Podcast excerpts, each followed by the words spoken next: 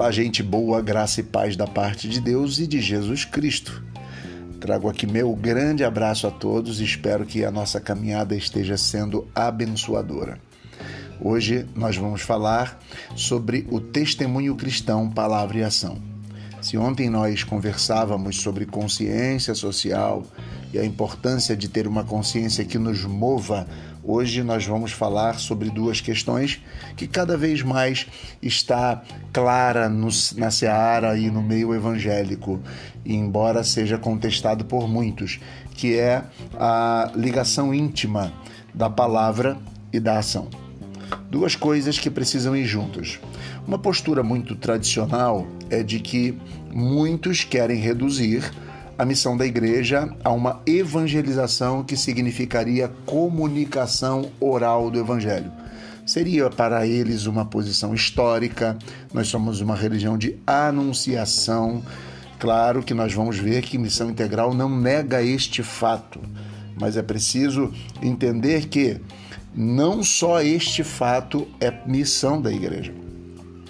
Mas continuando, então estas pessoas que têm uma uma, uma visão da missão da igreja como anunciação e como comunicação oral, eles veem os problemas do dia a dia, os problemas da vida, e muitas vezes dizem que são coisas boas e desejáveis, mas não tem nada a ver com evangelização.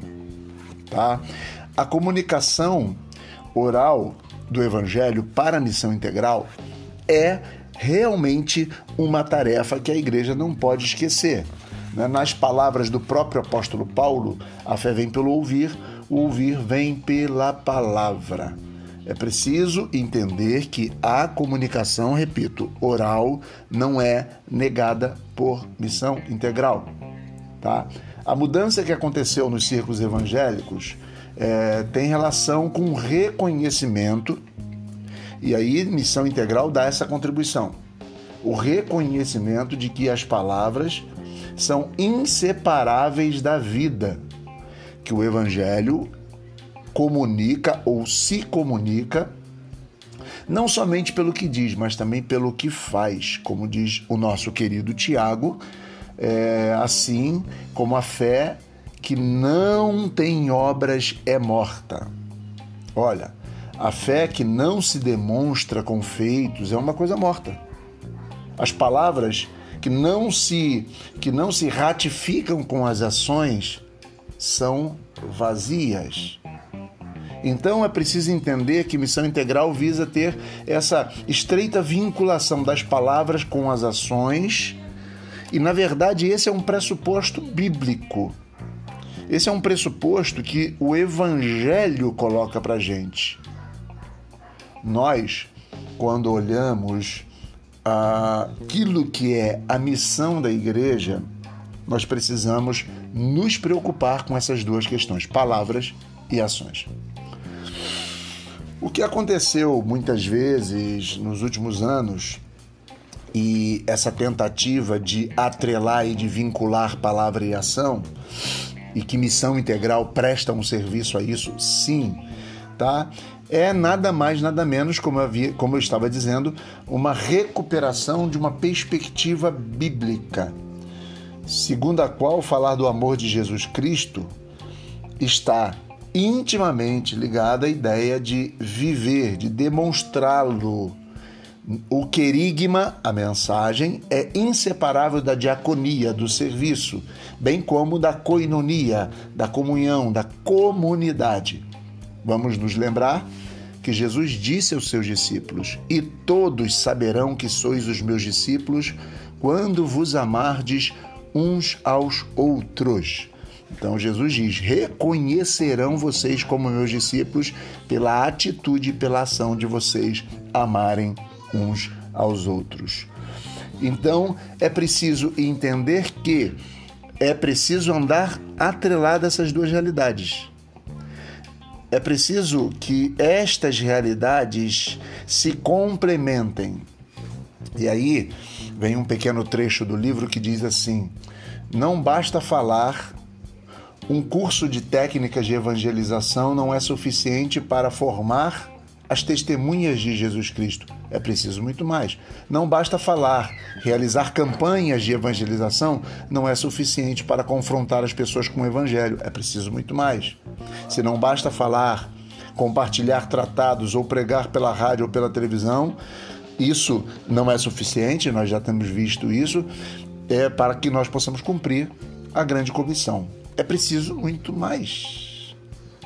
Olha, o que falta é, são, em poucas palavras, na verdade, são pessoas cuja vida pessoal e comunitária estejam genuinamente orientadas pelo reino de Deus, pelos valores e que as ações e as palavras cheguem, digamos assim, juntas e que chegando juntas impactem a vida das pessoas. David Bosch um missiólogo sul-africano, ele diz num pequeno parágrafo assim: a missão se concretiza onde a igreja, com todo o seu compromisso integral com o mundo e com o alcance total de sua mensagem, dá seu testemunho em palavras e ação, na forma de serva, com respeito à incredulidade e à exploração a discriminação e a violência, mas também com respeito à salvação, à saúde, à libertação, à reconciliação e à retidão. Assim, nós podemos dizer que a melhor definição da missão não significa a melhor prática da missão. Definir não significa a melhor prática da missão. Porém, se nossas definições teológicas se expressam convicções e se tais convicções, por sua vez, nos levam a uma determinada prática, a definição de Bosch expressa uma convicção que pode levar a uma missão que zela pela unidade entre as palavras do Evangelho e a ação inspirada pelo Evangelho. Em outras palavras, esta definição aponta para uma missão integral. Essa é a chave da questão que missão integral quer apresentar à igreja, quer mostrar à igreja. Nós precisamos de uma missão que será baseada na missão de Jesus Cristo, que se dedicou a ensinar, a anunciar a boa nova do reino e a curar as pessoas de todas as suas doenças. E para isso, comprometeu não só o que dizia pois Deus poderia dar uma palavra, mandar mais um livro, mais um texto, Deus poderia é, revelar, vamos dizer assim, mais um texto a alguém. Mas mesmo tendo o texto e nós o respeitamos como palavra de Deus, ele enviou o seu filho. Deus prova o seu amor enviando Jesus Cristo para morrer no nosso lugar nós devemos provar a nossa descrição do Evangelho, evangelização moral, teorização, a partir de uma dedicação das nossas vidas comprometida com aquilo que acreditamos. Que Deus abençoe. Vamos continuando e espero que o nosso crescimento seja grande. Um grande abraço a todos e até mais.